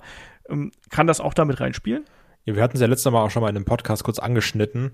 Hm, und ich glaube, da waren wir uns ja auch einig, dass da viele verschiedene Sachen zusammenkommen. Ne? Also natürlich, sie wresteln weniger, was ja erstmal gut ist, was ich auch gut finde. Aber sie wresteln natürlich schon deutlich härteren Stil. Ne? Und wir haben ja auch mal schon mal häufiger gesagt, ja, da sieht zwar eine Aktion krass aus, aber ach du meine Güte, stell mal vor, da passiert XY. Ne? Und letztendlich verletzen sich dann immer bei den Aktionen, die komplett safe aussehen. Also dann, weil, und das meine ich nämlich, da kommt auch die Komponente hinzu, es kann auch leider sehr viel Pech sein, ne? So, Mann, Punk verletzt sich irgendwie am Fuß, ja, kann ja keiner mit rechnen. Klar, eine Gehirnerschütterung ist nochmal was anderes, das kommt dann im Match, aber das, also, da kommen ja so viele Faktoren. Und natürlich auch gerade Brian Danielson, der will ja auch und der hat ja auch Bock und der will auch die, die dicken Dinger machen, ne? Und ja, da also sind so viele verschiedene Sachen. Dann Adam Cole, dann der arbeitet durch eine Verletzung durch, durch eine, ich, ich meine, das war eine Schulterverletzung, wenn ich mich nicht irre. Jo. Wo er zuvor angeschlagen war. Und auf einmal sagen also alle, ja, den muss man doch schützen, das kann nicht sein, AW, Tony Khan. Und auf der anderen Seite stehen wir alle und sagen so, Mann, Cody Rhodes, der ist komplett blau. Geil, oder, dass der kämpft. Also, das macht Respekt ja, ja, also, Sterne. der ist ein richtiger Mann geworden. Also, das macht ja auch keinen Sinn, ne? Und dann, also, da kommen so viele verschiedene Sachen hinzu. Also, ich glaube, man kann das nicht nur an einer Sache festmachen. Ja, die wresteln härteren Stil. Das würde ich jetzt mal ganz subjektiv sagen, ist gefährlicher, aber gerade beim Wrestling, also so, hier die Verletzung, die Rollins da komplett aus dem Spiel genommen hat, das war einfach so eine, diese Vorbereitung in seine Buckelbomb, was der 80 Milliarden Mal schon gemacht hat. Und auf einmal reißt sich dabei das Kreuzband. Also, ne? Das, das meine ich eben mit dem, da kann auch sehr viel Pech dazu kommen. Ich will jetzt gar nicht genau sagen, ich, nee, beziehungsweise ich bin mir ziemlich sicher, man kann nicht den Finger auf einen Grund legen und sagen, deswegen sind sie alle verletzt. Weil auch WWE hat ja gerade eine Verletzungspech. Ja, es, es wäre vor allen Dingen eine äh, gefährliche Diskussion oder Fragestellung, finde ich. Weil das ist der, der, der falsche Weg. Das ist ja quasi vorwurfsvoll wegen, ja, äh, der müsste safer worken. Und man muss halt an der Art des, der, der In-Ring-Work arbeiten. Aber die allermeisten Verletzungen, das kann man ja sagen, wenn irgendwie bei den besonderen, schweren Moves das passieren würde, aber es ist halt immer bei den kleinen Dingern, wo du einfach, wie Kai schon richtig sagt, einfach denkst, ja, das ist safe, habe ich vier Milliarden Mal gesehen, vier Milliarden Mal gemacht. Dabei passiert es nicht. Ja, Superkick verteile ich im Monat 48.000 Mal, pum, dieses Mal war falsch. Hier so wie Santana, der macht einfach so ein Urinagi und ist, und ist verletzt. Ja, ja es, es, es passiert halt einfach. Ja. Das, das gehört einfach dazu. Wenn es irgendwie Verletzungen wären, wo ich wirklich sage, okay, zum Beispiel ähm, Gehirnerschütterung, weil wir hatten vor so übelste äh, äh, Schläge mit dem Stuhl da würde ich das verstehen. Da würde ich sagen, jo, das geht nicht. Oder ja, nach dem letzten Hardcore-Match, Verletzung genau da, wo die Waffe eingesetzt wurde, ja, kann ich verstehen. Aber es sind halt immer blödesten Sachen passiert. Ja. Und wie gesagt, äh, Wrestling und Verletzungen, das geht leider Hand in Hand. Und ich glaube, auch Mella hat ja mal gesagt, wir als Zuschauer, wir kriegen im Endeffekt ja nur die schweren Verletzungen mit, ne? Also wenn dann wirklich jemand ausfällt, aber auch die Masse an Blessuren, die jeder Wrestler, jede Wrestlerin quasi mit sich rumschleppt und mit dem man kämpft, die bekommt man ja gar nicht mit. Also Verletzungen gehören da dazu. Ich wollte das auch so ein bisschen äh, hier mit reinbringen, weil das war eben auch eine Frage, die ich äh, auch gelesen habe, ne, ob das da mit dem Stil zusammenhängt. In gewisser Weise, ähm, gerade was so äh, bestimmte Aktionen angeht, Natürlich Headdrops zum Beispiel sehen wir, sehen wir, sehen wir häufiger bei AEW, als wir es bei Unnötig WWE viele Piledriver, genau, sowas. Genau, solche Sachen. Also da muss ich, ich finde, da geht es auch nicht unbedingt jetzt darum, irgendwie den schwarzen Peter zuzuschieben, sondern mir geht es eher darum, dass man da auch sagt, hm, äh, wo soll dieser Weg dann quasi hinführen. Ne? Wir haben auch gesehen, wie Sammy Guevara nach seinem Sturz aussieht, ne, mit Cuts und Bruises und ich weiß nicht was, alles schwierig. Ne? Aber äh, die Verletzung, die wir jetzt derzeit haben, äh, da sieht es eher tatsächlich danach aus, als ob es einfach ne, bei Kenny Omega ist es Verschleiß, das muss man ganz klar so sagen. Ja. Das ist eine Masse an Verletzungen, die er sich über die Jahre hinzugezogen hat, aufgrund des harten Stils, aufgrund des Schedules, den er sich selber auferlegt hat, auch aufgrund des eigenen Anspruchs, den er für sich selbst auferlegt hat, hat er ja gesagt, ne, dass momentan diese Reha, die er da vollzieht, dass das kein Spaß war und dass er, wenn jetzt noch eine schwere Verletzung nochmal dazukommen würde, dass das womöglich gewesen sein könnte. Und bei Brian Danielson hat jetzt zum Beispiel auch Dave Meltzer gesagt, dass er sich wirklich auch große Sorgen darum macht. Wir kennen Brian Danielsons Geschichte mit Gehirnverletzungen und beziehungsweise Gehirnerschütterungen. Und der sagt halt auch so, ja, er ist jetzt schon seit fünf Wochen raus. Hoffen wir mal, dass das nicht wirklich jetzt dann der nächste äh, Punkt äh, sein sollte. Ne? Also es ist eine schwierige Kiste. Es ist auf der einen Seite Pech, auf der anderen Seite finde ich auch, äh, ne, auch, auch hier Adam Cole mit, angeschlagen im Match. Wir haben das immer wieder gehabt. Und das ist ein Problem des Wrestlings, glaube ich, im Allgemeinen. Ne? Natürlich, die Wrestler wollen dann auch in den Ring steigen und die wollen das durchziehen. Aber das hast ähm, du bei allen Sportarten der Welt. Ja. Es gibt keine Sportart, wo das nicht so ist. Wahrscheinlich Golf, aber selbst da würden die es wahrscheinlich machen. Also, es ist bei jeder Sportart so. Ja, also das ist halt echt eine, eine schwierige Kiste und Verletzungspech hat gerade überall zugeschlagen. Wir haben die Geschichte mit äh, Big E mitbekommen, er ist jetzt seine Halskrause los, aber irgendwie äh, heilt das dann trotzdem nicht alles richtig gut. Ne? Das war aus einer äh, Aktion heraus, die auch schon äh, diverse Male äh, durchgeführt worden ist. Also Pech, ein bisschen äh, schlechtes Timing manchmal auch und solche Geschichten. Ähm, kommt halt eben alles zusammen und da möchte ich auch niemandem was, äh, was Böses tun, ähm, weil, wie schon gesagt, das, äh, das ist es dann auch nicht. Na, aber wir haben trotzdem noch ein paar, ein paar äh, Kritikpunkte, die wir hier diskutieren sollten. Also den Punkt mit den Storylines haben wir vielleicht hier schon angesprochen. Wie seht ihr denn aktuell den Einsatz der äh, ich sag mal, bewährten Talente. Wir haben viele Neuzugänge, viele große Gesichter. Wir haben wieder einen John Moxley als Champion. Ähm, gegenüber den Leuten, die vielleicht on rise gewesen sind, so nenne ich es einfach mal. Also Aufsteigern, äh, Leuten, die vielleicht noch nicht bei WWE ein großer Name gewesen sind, die nicht woanders schon ein großer Name gewesen sind. Es wird häufig darüber diskutiert, ob AEW sich zu, zuletzt einfach zu sehr auf diese Neuverpflichtung konzentriert hat und dazu sehr den Fokus draufgelegt hat. David, wie siehst du das? Hm, schwierige Nummer. Weil äh, ich kann das nicht pauschal beantworten es ist halt, natürlich, das Roster ist halt sehr voll mittlerweile und du bist halt in der Findungsphase so gesehen, weil wenn jemand reinkommt, musst du halt erstmal schauen, was mache ich mit denjenigen, was mache ich mit den anderen. Also du musst dich auf immer mehr Leute konzentrieren, und deine Pläne forcieren. Ich finde, du hast halt, ähm, das ist so ein Spiel, was du nie richtig gewinnen kannst, wo es halt um, ums Ausbalancieren geht. Ein Wardlow zum Beispiel, ja, den hast du halt aufgebaut zum, zum Superstar vielleicht hast du noch anderes vorgehabt, als dann MJF auf einmal weg ist. Und dann musstest du jetzt mal schauen, okay, was machen wir jetzt mit ihm anschließend? Und dann wäre es halt, wieder der typische AW-Weg, okay, erstmal ein bisschen parken, danach, dann, dann versuchen wir den pushen, aber das muss man dann durchziehen. Und Sammy Guevara, der hat eigentlich den Push bekommen, aber ist eigentlich selber gescheitert, weil es hat halt nicht funktioniert. Und dann hast du ihn wieder jetzt in den Jericho gepackt. Ich finde, wichtig ist, dass halt nicht die Leute, die fusch reinkommen, direkt ähm, irgendwie was Großes gewinnen oder allein den Fokus haben. Das, das ist mir sehr wichtig. Und den Weg macht man für mich momentan relativ gut. Zum Beispiel äh, in FTA, das klingt jetzt halt komisch. Ich weiß, die waren bei WWE, bei NXT und so weiter, aber für mich sind das mittlerweile halt AEW-Guys. Gefühlt. Und den, den Weg musst du halt schaffen, dass halt die Leute, die dazukommen, ähm, mit ja, emotional halt zu dir zugeordnet werden. Das ist ein schwieriger Weg, aber ich glaube, da schafft man schon. Man ist aber halt eben Ähm, bei diesen Ausbildungsszenen, das klappt halt nicht immer. Ein Adam Page zum Beispiel als Champion, huh, schwierig. Da war halt einfach, hat auch nicht so geklappt. Ich finde auch ein Adam Cole ist bislang klappte nicht so, dass man den integriert hat, sondern er fühlt sich auch noch immer ein bisschen wie fremd an.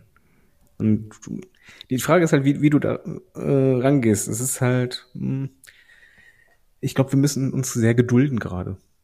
Das ist einfach ein langer Weg, weil das sind so viele Leute. Du musst jetzt erstmal schauen, was mache ich mit wem. Und äh, nur Langzeitbooking zahlt sich aus. Und deswegen. Weißt du, was mir, oder wisst ihr, was mir äh, zuletzt wirklich übel aufgestoßen ist? Dass man Leute hier mit reinwirft, ähm, die aber eigentlich viel zu selten vernünftig vorstellt. Wir haben jetzt diese Woche das Debüt von Rouge gesehen, zum Beispiel. Und man weiß trotzdem nicht genau, wer, wer, was will der mir eigentlich darstellen.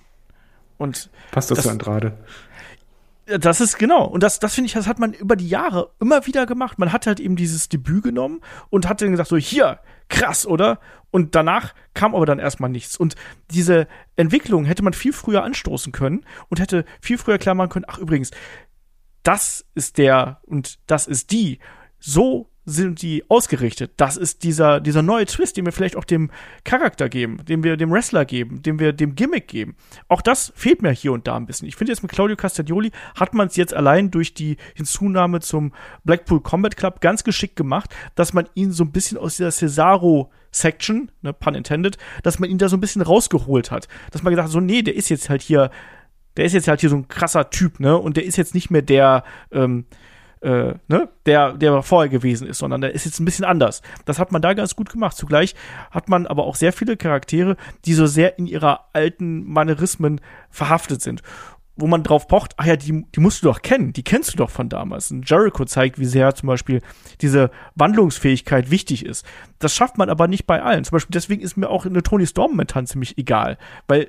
Aber, aber Moment, Moment mal, aber Tony Storm ist für mich das Beispiel, wo ich einfach sage, ey, du kriegst die Zeit und nutzt die nicht. Und du kriegst verdammt viel Zeit. Ja, aber da fehlt mir halt eben auch eine, eine Ausrichtung. Da fehlt mir eine kreative Ausrichtung. Ja, aber, aber da liegt es denn da unbedingt an AEW oder ist es halt einfach auch mitunter der Person, die das macht? Ich Weil finde, ich, ich, ich finde die irre langweilig. Auch bei Promos weiß man, dass die Wrestler sehr, sehr frei sind. Komplett frei sogar, wenn du möchtest. Äh, ja, aber gar da, da, aber da ist wiederum dann der Punkt, wenn man merkt, das funktioniert nicht und das klappt mit den Promos nicht, die haben doch Leute wie den CM Punk, wie einen äh, Regal, äh, Jericho, dann nimm die halt zur Seite und mit denen und äh, denkt euch was aus und gebt denen eben nicht nur freie Hand, sondern hier und da, das haben wir auch schon bei WWE angesprochen, hier und da ist es absolut sinnvoll, wenn man Talent auch an die Hand nimmt, weil denen eben nicht immer diese Kreativität und auch diese Wortgewandtheit gegeben ist. Manche brauchen dafür eben eine Hand, die sie leitet. Und ich glaube, Tony Storm ist da massiv äh, wichtig für. Tony Storm hat früher immer einfach mit diesem Kämpferin-Gimmick funktioniert und hat damit überzeugt. Da hat man sie aber auch nicht jede Woche gesehen, sondern da war sie halt äh, in, in den äh, Promotions dann vielleicht hier und da mal einmal im Monat da. Aber wenn man sie jetzt jede Woche sieht, nutzt sich die eben mit ihrem puren Babyface-Charakter extrem schnell ab. Und äh, da glaube ich, muss man mehr Leitung. Und da, das kreide ich wiederum so ein bisschen Tony Khan vielleicht auch an, dass er den Wrestlern und Wrestlerinnen vielleicht ein bisschen zu viel Freiheiten lässt und da nicht mehr einschreitet und vielleicht auch die erfahrenen Wrestler nicht ein bisschen mehr in die Pflicht nimmt und sagt, ach hier, guck mal, kannst du da vielleicht mal, kannst du da vielleicht mal. Ja, also aber das Problem mit Tony Storm würde ich sogar auf die komplette Women's Division beziehen, ne? Weil das ist ja schon, wie wir gesagt haben, da gibt's ja kaum wirkliche Charaktere, außer eine Britt Baker. So klar, das ist eine Serena Deep ein bisschen mehr aufgebaut. Die hat dann auch eine okaye Promo gehalten. Aber sonst so, also selbst als, als Champion, eine, eine Thunder Rosa ist egal, eine, eine, eine Nyla Rose ist egal, also, so, also, ne? Das ist so generell das Problem der, der Women's Division. Und natürlich haben sie auch ihre Promos, aber sind wir mal ehrlich, das sind immer irgendwelche Backstage-Segmente mit, mit vier Frauen. Und wo sie dann sagen, ja, du und du und komm Tag-Team-Match bei Rampage. Schöne Grüße an die Belly-Section an der Stelle. Ja. Und wenn es vor der Bühne ist äh, oder vor Publikum, wie bei Sandra Rosa und Serena Deep? Ja, dann ja, ist einfach auch schrecklich. ja, aber da hatten, aber das meine ich halt, äh, es ist die, die Leute, die, die müssen entsprechendes Talent vielleicht auch mal manchmal mitbringen. Ja. Ja, aber du musst halt auch fördern. Also das ist auch das, was mir so ein bisschen fehlt. Und ja, aber wenn man du, das passiert ja nicht. Du kriegst ja in den Interviews immer wieder zu hören von so, hey, Backstage, dann ist es so, da kann ich mir Tipps von XY holen und derjenige, äh, er kann mir auch helfen bei der Promo oder ich höre auf den. Die machen das ja anscheinend, aber du musst es halt auch mal umsetzen oder irgendwie. Du siehst es doch auch bei man manchen Wrestlern oder Wrestlerinnen, wo du einfach merkst, okay, diejenigen, die arbeiten an ihrem Charakter. Die wollen da was ändern. Und manche geben sich halt eher zufrieden, wo du halt einfach merkst, okay, die stagnieren und über Jahre, egal welcher, welcher Liga, ob WWE oder sonst was, ist bei AEW halt vielleicht genauso. Es gibt einfach manche Wrestler, da ist das nicht drin. es ist halt eine, echt eine schwierige Kiste, ne? Aber ich finde, dass man zuletzt, äh, um auf den eigentlichen Punkt hier zurückzukommen, wir waren ja an dem Punkt äh, etablierte Stars gegen neue Stars. Ähm, da hat man schon gemerkt, man hat dadurch, dass eben so viele neue Namen dazugekommen sind, hat man schon so hier und da ein bisschen den Draht verloren, ne? Und wir haben gerade schon ein paar Namen angesprochen, die sind immer noch da, ne? Aber äh, haben vielleicht nicht ganz diesen Punkt erreicht, äh, den man hätte haben können. Ich finde, Wardlow hat mal, man hat jetzt wieder die Kurve gekriegt. Also jetzt der Titelwechsel ähm, und auch der Moment, den man ihm gegeben hat, Ja. mit dem Konfetti, mit dem großen Drumherum, das finde ich, das hat man gut gemacht. Also er wirkte wie ein Star in dem Augenblick. Und da hatten wir so ein bisschen Angst vor, ähm, nach der ganzen MJF-Geschichte, dass er da eben im Nirgendwo versacken könnte. Ich finde, da hat man jetzt äh, nochmal die Kurve gekriegt und hat gezeigt, so ja, das ist der, mit dem wir in die Zukunft gehen wollen. Jetzt wünsche ich mir, und damit kommen wir so ein bisschen auf das Thema Titel, ich glaube, das ist auch was, was David nochmal ansprechen wollte. Ich würde auch noch ganz gerne was dazu sagen, wenn ich Ah, Entschuldige, ja, dann, dann mach du nochmal. Ja. Also, aber noch zu Wardlow. Da wird jetzt wieder schwierig, das altbekannte Problem. Face Champion. Mal gucken, ne? Also, das ist ja, das hat es auch bei einem Sammy Guevara, das hat es auch bei einem, bei einem Darby Allen oder sowas. Also, das, das hat es auch ganz natürlich bei einem Hangman, das ist das Problem. Wie bleibt ein Face Champion Thunder Rosa. Genau, Thunder Ja. Rosa. Weil Olaf sagt, nee, die müssen immer jagen. So die, die, so, wenn- und wenn der Champion ist, dann ist zu früh, weil der muss immer noch jagen. Das ist immer so das Olaf-Argument. Ähm, Nee, ich finde, ich finde, der, der, der muss nicht immer jagen. Also bei Wardlow, der, der ist jetzt an dem Punkt, der, der, dass der jetzt den Titel hier holt, ähm, ist für mich absolut logisch, weil das der ist diese Kulmination eigentlich daraus. Diese Geschichte mit MJF, die ist vorbei. Ähm, der Titel etabliert ihn quasi jetzt an der Stelle. Also das ist, äh, das ist richtig, ne? Natürlich, ich wollte den Gag aufgreifen, weil das hattest du auch letztens irgendwann wieder in der Money in the Bank Review gesagt, mit irgendjemand muss aber jagen, deswegen, ich weiß, es, ich wollte es nur noch mal aufgreifen. Ähm, Ja, aber manche, manche Charaktere sind halt besser als Jäger. ja, Das natürlich, aber so. wie gesagt, so, du kannst halt nicht immer jagen, ohne dann, dann bist du ja nie Champion, ne? Also, So, willkommen bei Headlock, dem Jagd-Podcast. genau. Genau. ähm, aber hier gerade zu den etablierten Stars, also, ich finde, das ist halt 50-50, ne? Also, ist zum einen die Sache, man muss nicht jeden vorstellen. Aber wenn jetzt so ein Adam Cole kommt, dann sagen, ja gut, halt Adam Cole, das wissen jetzt schon die meisten. Und jetzt, wie wir gesagt haben, AW ist eben für den harten Kern da. Also jetzt auch so ein Brian Danielson muss jetzt auch nicht zwingend vorstellen. Aber mein Problem ist trotzdem weiterhin, ich mag einen Cesaro, beziehungsweise ich mag Claudio Castagnoli. Ich finde, das ist ein guter Typ. Das ist witzig, weil der spricht Deutsch, dann kann der deutsche Werbung machen. Das ist ganz lustig. Ähm, vollkommen okay. Und ich mag auch seine Rolle im Blackpool Combat Club. Aber eigentlich brauche ich ihn da nicht. Weil, also eigentlich bin ich vollkommen cool mit Danielson, Moxley, Utah, vollkommen okay. Und es klingt ja auch so, als wäre das Ganze aus der Not geboren, als hätte man ihn eher für eine Ring of Honor Show geplant und dann ist jetzt ausgefallen, jetzt holt man ihn da rein. Aber ob ich ihn jetzt wirklich die ganze Zeit im AW-Produkt brauche, wie gesagt, auch wenn ich ihn mag, eine Notwendigkeit sehe ich da eigentlich nicht. Weil ich dann da schon sage, nimmt er nicht vielleicht Leuten das Spotlight weg, die es eher gebrauchen können? Müssen wir jetzt zwingend Jake Hager gegen Castagnoli sehen? Das ist ein geiles Match, Ja. Alter. Und also, das ist da so ein bisschen mein Problem. Also, Adam Cole, sage ich, klar, macht Sinn. Also, dass du dann gesagt hast, komm, ich mache nur die Sammlung voll und hol auch noch einen Kyle O'Reilly und hol auch noch einen Bobby Fish. Für die große Fehde, die wir uns immer gewünscht haben, die jetzt ja auch erstmal auf Eis liegt, Grundverletzung, das ist vollkommen okay. Aber es ist trotzdem so, dass man dann gesagt hat, ich kauf, ich kauf, ich kauf, ich kauf und die, die neuen krasseren sind da und ich kauf, ich kauf. Und es ist halt immer noch so, Malachi Black ist immer noch egal. Wo ist eigentlich Julia Hart? An der Die Stelle. ist da. ah, dann ist gut. Ja. Dann Aber auch da, ne? Da ist auch danach, Ja. nach dieser Transformation, passiert, also gar Ja. nichts, gar nichts. Das ist ein bisschen das die ist jetzt Problem. böse. So, jetzt, aber so richtig. Genau. Und auch ein Andrade, klar, der hat sein Rouge noch dabei. Aber, ne? So, Peck hat jetzt ja immerhin seine Rolle gefunden, dass er sagt, ich fliege einfach um die Welt und catch überall um mein Belt. Also, das ist ja auch okay und ich gönn's ihm auch. Aber du merkst es eben, ja, wir, wir konnten uns immer so ein bisschen nach oben kaufen, ne? Und ich glaube auch bei vielen, die sagen, ah oh Mann, so ein Miro und der Redeemer hat mir richtig gut gefallen. Das ist mir persönlich auch immer noch komplett egal. Und dann hast du gemerkt, oh, jetzt können wir aber die höhere Talentriege kaufen. Und die holen wir eben auch. Und dadurch fallen dann welche hinten über. Und natürlich ist es jetzt von Vorteil, dass du viele Wrestler hast und dann irgendwie Ausfälle kompensieren kannst.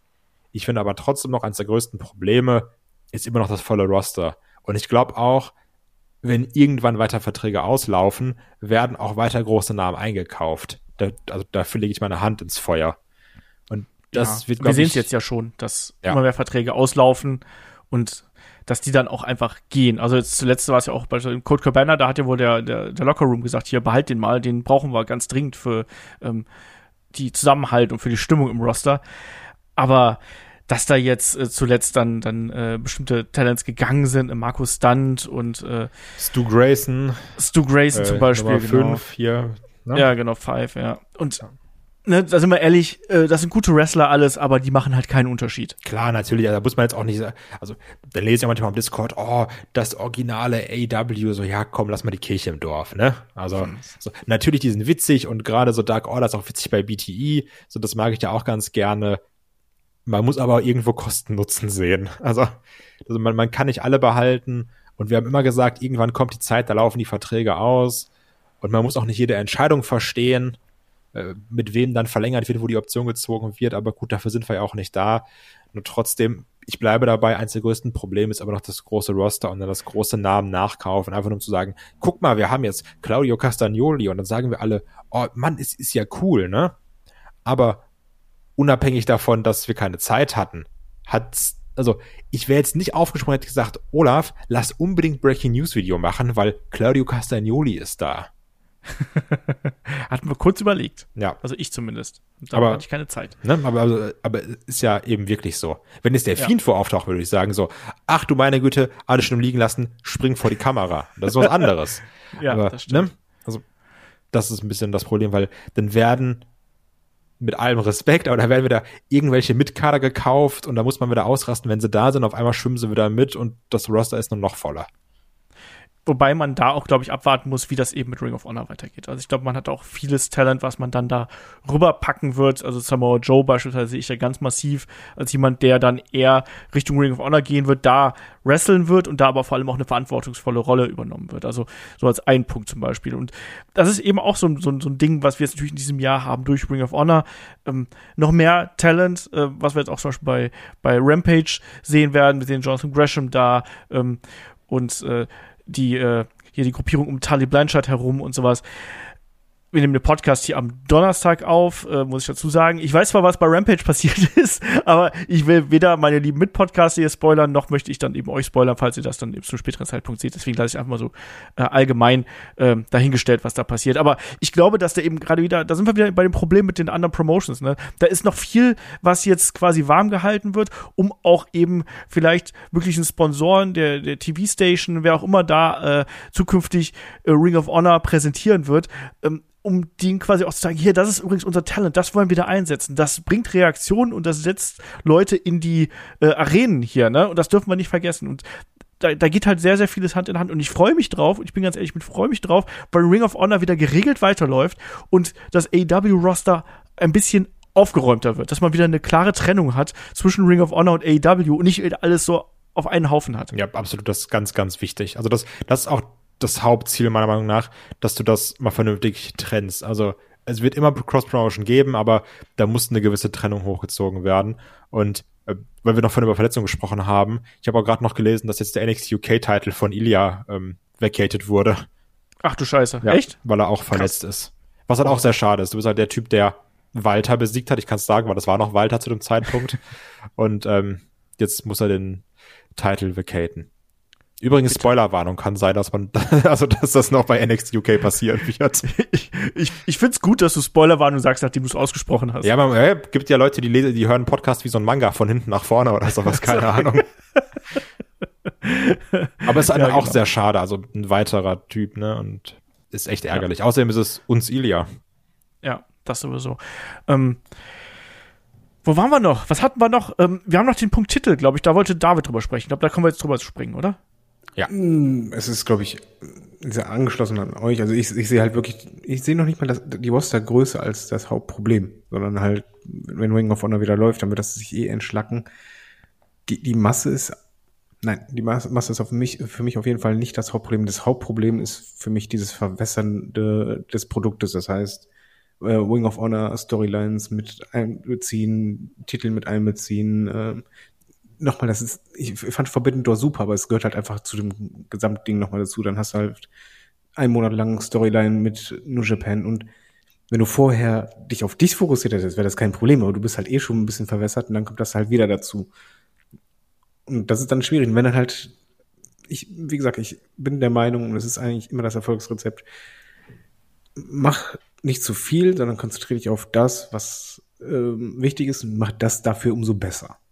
Und bei AEW, ich finde, wir haben viel zu viele Titel. Mich macht das absolut wahnsinnig, weil ich möchte nicht, dass AEW irgendwann in die Richtung abdriftet, dass man halt sagt, ähm, ey, der Fehde, worum geht es da? Um den Titel. Ja, aber was war denn die Motivation? Ja, der Titel. Ich Ja. kam raus und wollte den Titel haben. Das darf nicht passieren. Und vor allen Dingen, äh, nimm mal beispielsweise Tag Team Belts. Ich, gerade in der Anfangszeit, es gab halt nur einen Gürtel. Und das ziemlich lange. Und das war für mich so das Nonplusultra für Tag Team, wo ich einfach dachte, dieser eine Belt. Die anderen sind eigentlich egal. Es geht hier eh, eh nur um diesen einen. Ich weiß genau, jedes Tag Team, egal welches hier ist, will diesen Belt haben irgendwann.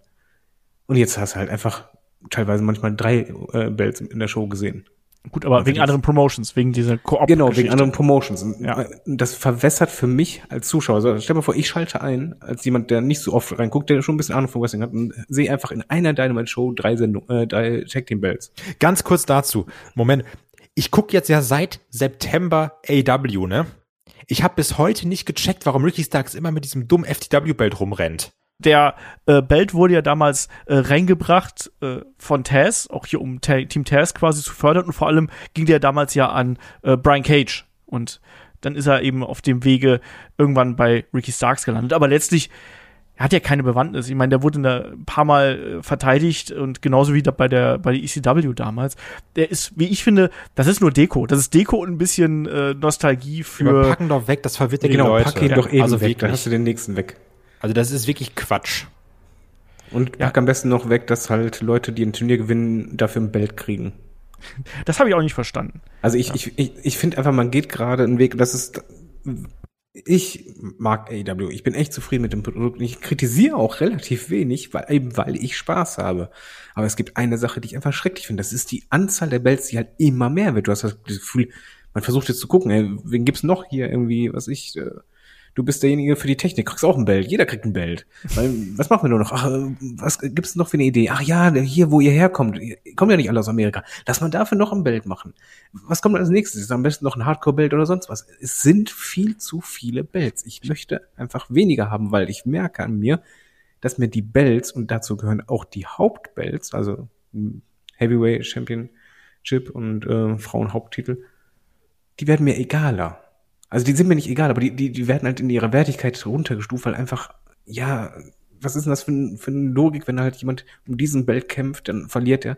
Eine Woche später hat er eine Promo und versucht halt den anderen Belt zu kriegen. Ich will weniger Belts. Also diese Titel, die sind echt nicht gut für AEW aktuell in den letzten Monaten und auch in der Zukunft wird es weiterhin nicht gut sein. Es ist zu viel.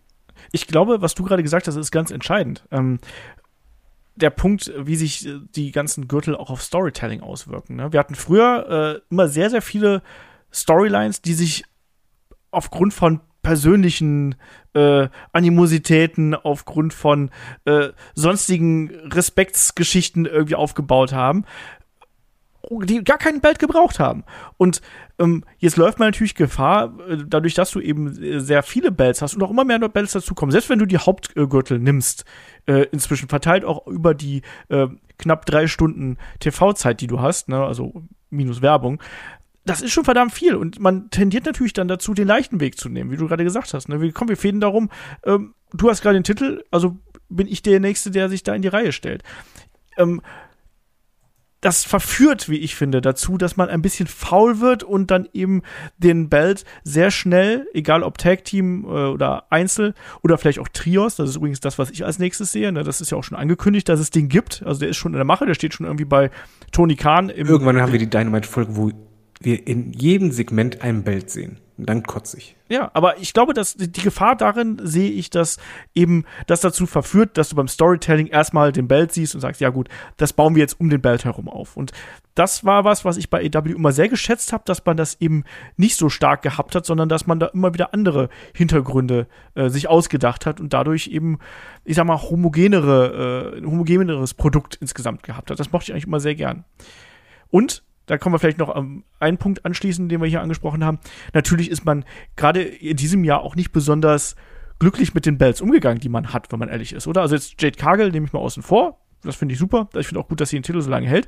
Aber wir hatten zum Beispiel jetzt schon äh, diverse Male Titelwechsel, was den TNT-Titel angeht. Ne? Ich glaube, habe gezählt, es müssten jetzt fünf Titelwechsel inzwischen äh, im Jahr gewesen sein. Also quasi, ja, mehr oder weniger fast schon jeden Monat haben wir jetzt hier den TNT-Titel wechseln sehen. Und allein der Titel Ping-Pong zwischen Sammy Guevara und Scorpio Sky, den wir gehabt haben, das hat nicht so ganz auch ins Produkt gepasst, finde ich, oder Kai? Ja, also gerade mit dem TNT-Belt, das also das, das habe ich auch nie so ganz verstanden in der Zeit, in der ich es jetzt gucke. Das ging hin und her und der hat sich ehrlich gesagt nie wertig angefühlt. Also wir hatten zwar dieses eine wirklich fantastische Match zwischen Sammy Guevara und Cody, was wirklich echt gut war, aber auch da, sagen wir ehrlich, so ein bisschen von seinen Spots lebte, ne?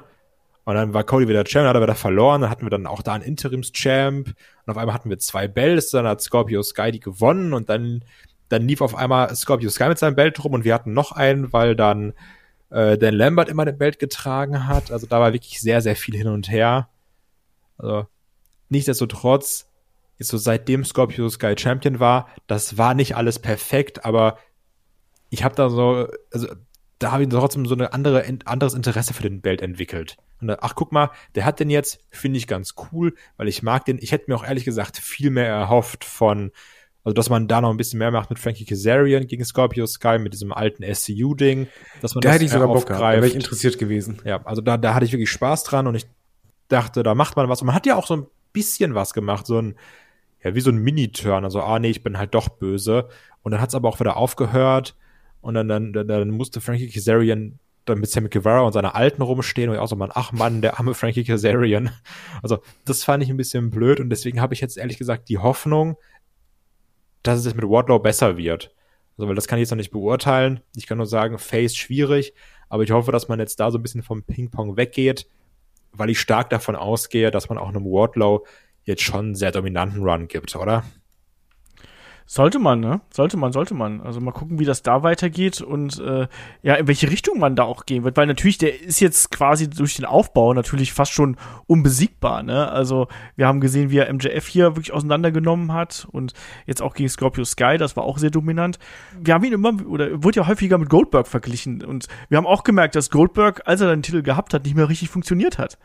Und dann kam Scott Hall mit dem Taser. Also mal gucken, wie das äh, da weitergeht. Ne? Das ist schwierig. Ähm, und das ist ja genau das, was ähm, AW zuletzt auch nicht geschafft hat, finde ich. Du hast es nicht geschafft, wenn dann mal also der, der Weg hin zu einem Championship, der hat sowohl bei, äh, also der hat gerade auch bei dem Haupttitel sehr gut funktioniert eigentlich immer, ne? Egal ob es bei Hangman gewesen ist. Gut, CM Punk war ein bisschen übers Knie gebrochen, aber da hat man, glaube ich, auch einfach ein bisschen die Reißleine gezogen, weil man gemerkt hat, okay, Adam Page, das funktioniert nicht, wir wollen dieses Programm machen, wir lassen den Titel wechseln.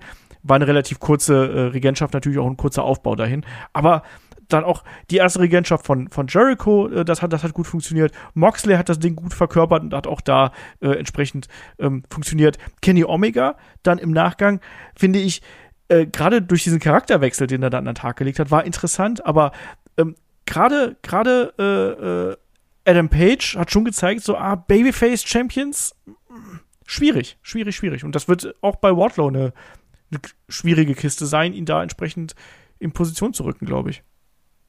So, wer will? David. Die Gefahr ist, halt immer, es, kommt halt darauf an, es ist nicht, nicht nur entscheidend, welche Geschichte du erzählst, sondern welchen Kontrahenten du hast.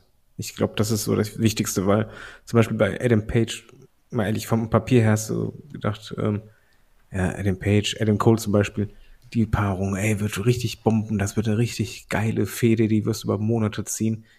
Und es hat halt einfach gar nicht funktioniert. Und das lag nicht nur an ihm. Das lag an beiden.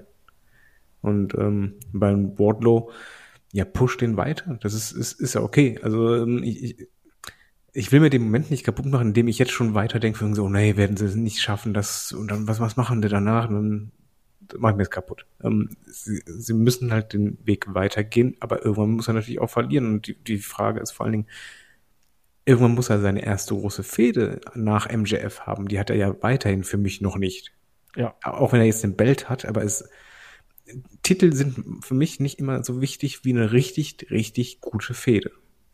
Ähm, mit irgendwie einem Erzrivalen. Irgendwas, was, was die in Erinnerung bleibt und was diesen Charakter halt verschärft. Und das wird halt MJF brauchen. Das war halt auch das, leider Gottes, wo Adam Page gescheitert ist. Ich glaube, Adam Page, ein Face-Champion kann super funktionieren, wenn die Storys zünden. Und ich glaube, hätte die Adam Cole Story oder sonst was, hätte, hätte, hätte es mal richtig gezündet. Yo. Dann hätte es geklappt. Aber es war halt einfach, du hattest eine Fehde, die belanglos war, dann die nächste, die irgendwie auch belanglos war. Und das war dann halt schwierig. So. Ähm, und daran stehen und fallen halt Champions für mich. Das muss ja. nicht immer an ihnen liegen, ist, aber darauf muss man halt achten. Ähm, vielleicht auch kommen wir noch mal zum, zum finalen Schlusspunkt hier äh, in Richtung MJF. Ähm, auch da habe ich von Leuten gelesen, die gesagt haben, Mensch, die könnte man ja wenigstens mal erwähnen oder man muss jetzt das mal wieder aufgreifen. Ähm, werden wir langsam ungeduldig, Kai? Absolut, natürlich. Also, also ich, ich bleibe auch immer noch bei der Meinung, ich habe von Anfang an gesagt, ich will den nächste Woche sofort wieder sehen. Du hast gesagt, ja, Geduld, Geduld. Ähm, es hieß ja auch anscheinend von Gerüchten, dass man da geplant hat, dass er dann irgendwann Punk den Belt abnehmen sollte. Klar, da jetzt auch wieder Verletzungen, was auch wieder unglücklich ist. Ähm, aber ja, also ich, ich finde, man soll den zeigen, man soll da irgendwie was machen mit der Storyline, also, weil der fehlt dem Produkt ganz klar, meiner Meinung nach. David.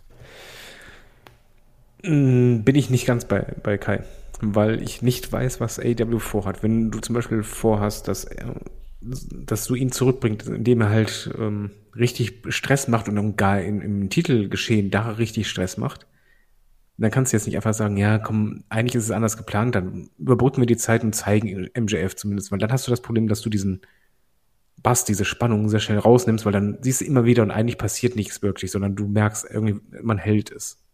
Dann ist mir lieber, wenn man einen Plan hat, ich hoffe einfach mal, sagen wir mal, als Fan hoffe ich und ich gehe davon aus, es ist hundertprozentig so, die werden einen super Plan haben und ich werde begeistert sein, dann sollen sie den auch so durchziehen. Dann ist es mir egal, wie lange es dauert.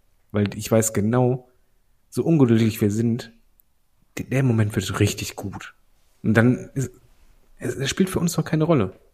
Wir, wir sind eh alle ungeduldig. Fans sind immer ungeduldig. Fans wollen alles auf einmal kritisieren, aber anschließen, dass es zu schnell kam. das ist, das ist absolut normal. Und, ähm, aber ich finde bei AEW gerade das, ich wurde als Fan sehr oft dafür belohnt, dass ich einfach gesagt habe, hey, keine Ahnung, was gerade ist, aber ich, ich, ich gucke mir das mal an und dann mal gucken, was in ein paar Monaten rauskommt. Und irgendwann kam nach einem Jahr was raus, wo ich einfach nur dachte, wie geil ist das, dass es so lange gedauert hat. Und das nehme ich dann einfach mit. Ich will keinen Druck haben und gutes. Wir haben das ja zum Beispiel bei ähm, Adam Page gesehen, also wie lang dieser Story-Arc quasi gelaufen ist und wie groß dann auch der Moment gewesen ist. Klar gab es dazwischen auch ein paar Löcher, wo wir gesagt haben, ah, schwierig, manchmal auch äh, Fremdverschulden und aufgrund von anderen Geschichten, aber dadurch war dann eben der Moment äh, am Ende groß. Leider dann das, was danach kam, nicht mehr ganz so groß. Aber ich hoffe auch, dass man mit MJF wirklich jetzt hier ähm, was macht und lasst uns ruhig noch ein bisschen warten. Ne? Also äh, der, der Moment wird größer, ne? Also wie, ist wie, wie Weihnachten, ne? jede Minute, jede Minute warten mehr darauf, dass das Glöckchen klingelt oder dass die Eltern einen ins Wohnzimmer rufen. Äh. Ja, aber es kommt auf das Geschenk an. Ja. Das, wenn das ein richtig geiles Geschenk ist, dann hat sich die Wartezeit so gelohnt. Genau wenn das. es kein gutes Geschenk ist, ja, dann ist es halt gut, okay, passt. Yeah. Oder es ist halt, ne, ganz schlimm und dann fängt man an zu schreien. Wie Kai. Und dann hast du einen Shitstorm auf Twitter heutzutage.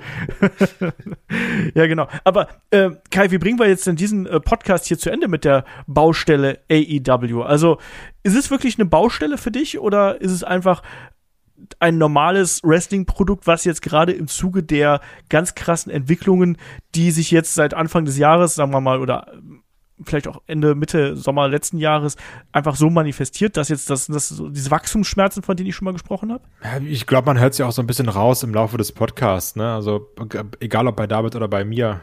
Natürlich gibt's Baustellen, gibt immer Baustellen, gibt auch Baustelle Headlock. Zum Beispiel, Was? Zum Beispiel Olaf ist die größte Baustelle, muss auch raus. Ja, den Nervt. müsst ihr unbedingt loswerden. Ja. Obwohl, den haben wir keinen, der sich so um die Hintergrundsachen kümmert.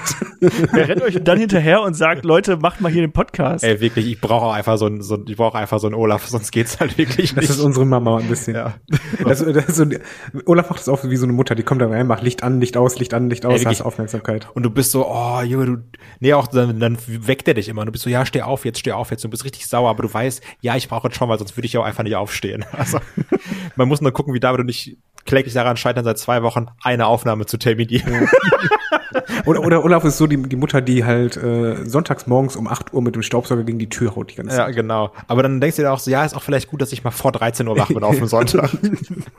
Nicht so verkehrt. Genau. Aber nichtsdestotrotz, also Baustellen gibt's überall, aber ich glaube, man hört es halt eben auch raus, wie ich schon gesagt habe, gerade bei dem David und bei mir. Ähm, die positiven Aspekte sind eben viel größer. Ne? Und wenn ich jetzt einfach alles auf eine Waage legen würde, ähm, es gibt da so viel, was mir gefällt und diese Baustellen, das sind für mich, das sind Sachen, ja, dann sage ich auch, Mann, jetzt hier wieder irgendwie Satnam Singh zu sehen und, und, und dann ist es auch wieder egal. Und dann sehe ich wieder irgendwie ein geiles Match oder sehe einen geilen Cliffhanger oder sehe die Young Bucks, denke mir so, ach, guck mal, cool, geil. Dann sehe ich wieder Eddie Kings und denke mir, ach, Papa kommt raus. Also ich finde das alles, ich bin da so dein Papa? Äh, Wäre krass. Ich bin die Mama und der ist der Papa? genau. Ja, also wer von euch beiden ist ein Maskuliner? Ganz klar, Eddie Kingston. ähm. Also ich, ich, ich bin da zu sehr begeistert von und die Baustellen sind da und ich finde es auch wichtig, darüber zu reden. Das ist immer so ein bisschen dieser Eindruck, der auch bei Leuten kommt, wenn man, wenn man so fanmäßig redet. Ja, aber AW ist ja halt alles perfekt. Nee, da ist nicht alles perfekt. Da ist auch vieles, was nicht perfekt ist. Aber die Sachen, die gut sind, sind nun mal eben verdammt gut und die machen mir viel Spaß. Und wenn sie es irgendwann schaffen, gewisse Probleme oder Baustellen mal abzuschließen, dann wäre es super. Aber ich glaube, es wird auch Sachen geben, da lege ich auch wieder meine Hand für ins Feuer, die werden auf ewig AW-Baustellen sein. So. Was dann bei WWE ist, dass wir schreiben das Skript drei Minuten vor Showbeginn um, ist bei AW, wir kaufen den, wir kaufen den, wir holen den, wir holen den. Also, ne, das ist, es gibt Probleme, die werden, glaube ich, auf ewig brandspezifisch sein. Aber die Baustellen sind auf jeden Fall nicht das, was äh, überwiegt. Das ist dann wirklich das, das Positive, muss ich ganz klar sagen. David. Ich würde auch nicht sagen, dass es eine riesen Baustelle ist. Es ist ein bisschen so wie meine Renovierung hier, würde ich eher sagen. Das ist, Das ist leer und halt. Und irgendwo ist ein Eintracht-Wappen. es ist wunderschön geworden. Ähm, nein, es ist einfach, es ist eigentlich alles gut. Also es ist, ich erwarte keine Perfektion. Ich weiß halt, ich, ich bin kein Milliardär, ich kann ja keine Villa hinstellen. Perfektion ist unmöglich, auch beim Wrestling-Produkt. Das erwarte ich auch nicht. Und es wäre auch falsch, das zu erwarten, weil du kannst nicht immer nur perfekte Fäden haben und nicht alles wird perfekt so eingesetzt, wie du möchtest. Das, davon muss man weg. Das Produkt selber und der, der Grund, warum du es guckst, der ist halt da und du hast Spaß. Das ist der Hauptgrund schlechthin, das steht über allen. Aber es ist trotzdem ein bisschen wie eine, bei einer Renovierung, dass bei mir zum Beispiel einfach der ganze Scheiß ähm, gestapelt im Esszimmer gerade steht und man einfach äh, denkt, okay, ich räume das jetzt gleich ein und sortiere neu. Und jeder kennt das nach einer Renovierung, selbst wenn man dieselben Möbel benutzt und dieselben Sachen. Erstmal bleibt 20% Müll über, wo man einfach denkt, was, warum habe ich den Scheiß behalten? Ähm, und andererseits sieht das danach so gut aus. Und ähm, so für mich ist es halt jetzt nicht alles Scheiß gemeint, sondern halt einfach, es ist sehr, sehr viel, was innerhalb von kurzer Zeit zukam. Neue Sender, ähm, du hast halt neue Wrestler und Wrestlerinnen dazu bekommen. Eine New Japan Kooperation. Du hast Ring of Honor, eine fucking Company halt einfach komplett gekauft. Und dann hast du Verletzungspech, du hast dann äh, dies und das und überall kommt was hinzu. Das ist schwierig, aber daraus kommt man raus. Ich glaube, die, die größte Stelle ist einfach Ring of Honor, dass das anfängt zu laufen und dieser Brocken rauskommt. Also seinen eigenen Platz bekommt an, an, der Wand, meinetwegen. Und dass das losgelöst vom anderen ist. Ich würde das losgelöst von AEW haben und zumindest grundlegend. Und ich glaube, das, das ist die große Baustelle. Danach ist eine Renovierung eigentlich schon fast erledigt, weil der Rest ist eigentlich nicht so verkehrt. Und ich glaube, dann kommt auch wieder ein bisschen mehr ähm, dass man sich auf die eigenen Stärken konzentrieren kann, wenn man natürlich auf mich hört und die ganzen Bells mal ein bisschen abschafft. Aber das, es ist für mich wirklich keine Baustelle, es ist eine Renovierung. Eine Renovierung heißt ja nicht, dass was schlecht ist, sondern einfach, dass man es besser machen will. Man darf auch nicht vergessen, ich finde auch das Bild der Baustelle gar nicht so schlecht, weil aus einer Baustelle entsteht ja etwas. Und das wächst etwas. Außer auf Autobahn. Ja, da arbeitet keiner. Oder beim- Da arbeitet keiner. Aber die Schilder bauen sie verdammt schnell auf. Ja, genau. Nein, aber ihr wisst, was ich meine. Da entsteht ja irgendwas. Und ähm, jetzt, wie du gesagt hast, ne, ähm, ich fand auch das Bild mit deiner Renovierung ganz schön eigentlich. Deswegen möchte ich da gar nicht so viel zu sagen. Ich glaube auch, dass man, man hat, äh, man hat durchaus Probleme. Da darf man drüber sprechen. Ich persönlich mag das auch. Ich mag auch gerade, weil man da drüber hervorragend diskutieren kann. Man kann das analysieren. Man kann da ein bisschen fachsimpeln drüber. Man kann auch aus vollem Fanherzen daraus darüber sprechen, wie würde ich das machen, wie würde ich mir das wünschen. Aber im Endeffekt ist genau das, was ihr gerade schon richtig gesagt habt, das Wichtigste. Und das ist nämlich, dass AEW im Großen und Ganzen eigentlich immer noch ein äh, gutes bis sehr gutes Produkt abliefert. Wir haben es bei äh, Forbidden Door gesehen, was da äh, im Ring gezeigt worden ist, trotz des katastrophalen Aufbaus im Endeffekt über weite Strecken. Ähm, da sind wir auch alle zufrieden rausgegangen, haben gesagt, mein Gott, äh, was waren das nicht alles für tolle Matches und was waren das teils für ge- geile Momente, die dabei rausgekommen sind. Ähm, alles andere äh, ist dann ja auch im Endeffekt ein bisschen Nebensache, wenn da hier und da ein bisschen was äh, schief läuft, ohne dass ich das jetzt herunterspielen möchte, dass es da Probleme gibt, weil die hast du bei jedem Produkt, die hast du bei jeder Wrestling Company und entsprechend glaube ich, dass man hier wirklich in dieser Phase ist, wo man ein neues Kapitel aufschlägt. Vielleicht gleich das an der Stelle ein bisschen beim Buch. Ne? Wir haben jetzt das eine Kapitel, diese, diese, diesen, den Prolog haben wir abgeschlossen, das erste Kapitel haben wir beendet, zweite Kapitel ist jetzt dran. Ähm, und wir sind noch nicht ganz durch und wir werden dann sehen, wie es äh, weiteren Verlauf aussieht und wie sich dann die einzelnen Bereiche entsprechend aufstellen werden. Und äh, ich bin da auch hoffnungsvoll, dass man das ähm, entsprechend auf einen guten Weg bringen wird. Und äh, freue mich auch, wenn wir da weiter drüber berichten und wenn wir da auch weiter diskutieren. Und natürlich zur Diskussion, da gehört ihr auch dazu, da draußen. Schaut gerne bei uns auf dem Discord vorbei, schaut bei YouTube vorbei. Wenn ihr den Podcast hier bei YouTube gehört habt, lasst da auch gerne einen Daumen oder ein Abo da, da freuen wir uns natürlich auch mega drüber. Und ich glaube, dann sind wir an der Stelle durch, oder? Kai, willst du noch was Abschließendes sagen? Haben wir's. Okay. David, willst du noch Abschließendes was sagen? Willst du noch Ave Maria singen vielleicht? Ähm, nee, das tue ich euch nicht an, aber ich muss es gleich erstmal meiner Frau helfen, die äh, nee, die Männerrolle ist ja richtig verteilt, die gerade einen riesigen Schrank selber aufbaut im Wohnzimmer, während ich hier podcaste. so muss es sein. Gut so muss erzogen. das. Ja, klar. Meine, meine Freundin hat jetzt zuletzt äh, das äh, Kinderbett aufgebaut von Mika, was wir gekauft haben. Warum auch nicht? Naja, Wir sind schon echte Kerle. genau, wir sind echte Kerle. Wir machen hier die Podcast-Arbeit und die äh, Frauen machen die äh, Werk, äh, wie sagt man, Handwerkerarbeit, genau. Gut, dann sind wir an der Stelle durch. Ähm, nächste Woche geht's hier natürlich dann auch weiter mit dem Wochenend-Podcast. Da kümmern wir uns ein bisschen um CM Punk, die Ja. Pipebomb und die Folgen der Summer of Punk im Detail. Also wir gehen da noch mal tief rein in die Promos. Äh, auch da, was wurde da richtig gut gemacht? Was wurden da für Fehler gemacht? Viele. Bisschen äh, CM Punk History. Da freue ich mich auch schon drauf, darüber zu sprechen, wenn wir in gleicher Formation wieder dabei sein und bei Patreon auf Steady. Da äh, werden wir nächste Woche Helden aus der zweiten Reihe haben. Ähm, Shaggy und ich sprechen über Rhino. Wir werden unseren Head-to-Head-Nachfolger endlich an den Start bringen. Den wollen wir am Montag aufnehmen. Drückt die Daumen, dass es diesmal klappt und drückt nochmal die Daumen, dass auch die Aufnahme bei äh, Kai und David klappt mit dem Match of the Week. Das haben wir nämlich dann nächste Woche natürlich auch wieder am Start. Ähm, ansonsten mache ich hier einen Deckel drauf. Ich sage Dankeschön fürs Zuhören, Dankeschön fürs dabei sein und bis zum nächsten Mal hier bei Headlock, dem Pro Wrestling Podcast. Macht's gut. Tschüss. Tschüss. Tschüss.